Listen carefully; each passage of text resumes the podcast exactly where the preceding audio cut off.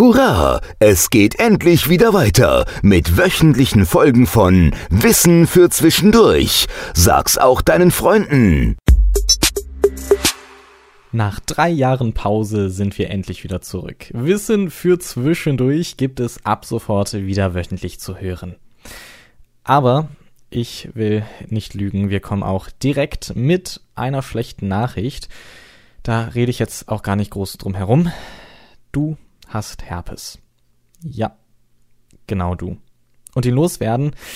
Uh, nee, also das tut mir leid, das wirst du ihn vermutlich auch nicht. Oder doch? Hinweis. Ist das Fakt, bietet keine medizinische Beratung. Jeder Körper ist anders. Bei Fragen oder Problemen wende dich bitte an deinen Arzt oder deine Ärztin. Der folgende Beitrag enthält nur allgemeine Hinweise und darf nicht zur Selbstdiagnose oder Behandlung verwendet werden. Er ersetzt auf keinen Fall eine professionelle Beratung durch anerkannte Ärztinnen und Ärzte. Wissen für Zwischendurch bei Ist das Fakt? Der Podcast. Faktencheck. Hattest du schon einmal kleine Bläschen an der Lippe, die gejuckt haben, vielleicht sogar wehtaten? Dann könnte das Lippenherpes gewesen sein. Unwahrscheinlich ist das nicht, denn mehr als 90 Prozent der Deutschen infizieren sich im Laufe ihres Lebens mit dem Epstein-Barr-Virus, also mit Herpes. Das sagt zumindest das Bundesministerium für Bildung und Forschung. Weltweit sind laut WHO 3,7 Milliarden Menschen unter 50 betroffen. Das sind etwa 67 Prozent der Weltbevölkerung. Wenn dir also jemand sagt, du hättest Herpes, ist das statistisch gesehen also durchaus wahrscheinlich. Aber was bedeutet das jetzt? Ist Herpes gefährlich? Und wie hast du dich eigentlich damit angesteckt? Vermutlich ist das schon ganz früh passiert. Irgendwann in deiner Kindheit über kleinere Hautverletzungen oder über die Schleimhäute. Denn Herpes ist wahnsinnig ansteckend. Am ehesten übertragen wird es über Speichel- und Hautkontakt. Theoretisch aber sogar über Tränen.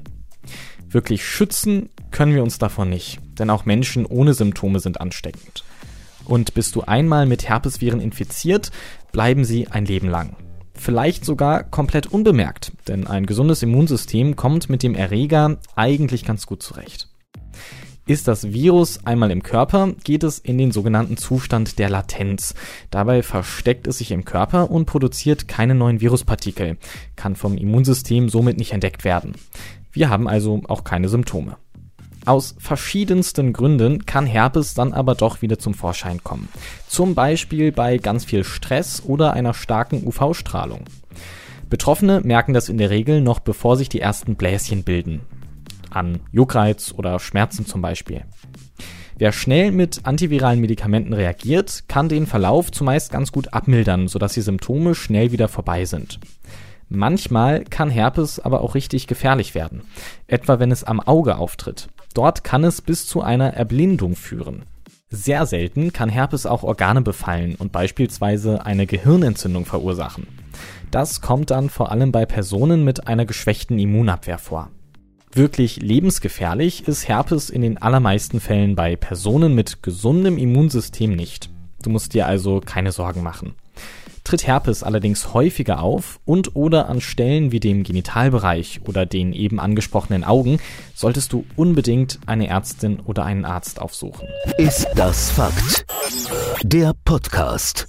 Und in der nächsten Woche bei Wissen für Zwischendurch. Brillen sind schon was Nerviges, oder?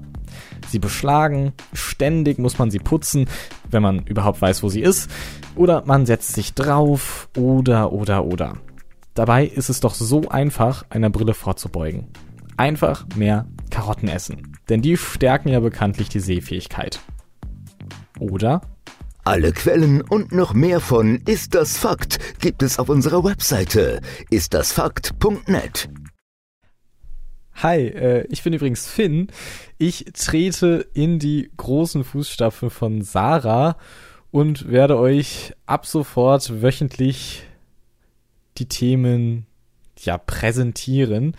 Ähm, und wenn du äh, einen Themenwunsch hast, irgendwas, was du vielleicht schon immer mal wissen wolltest oder ein Gerücht, was dich nicht mehr loslässt oder sowas in die Richtung, dann schreib uns das gerne.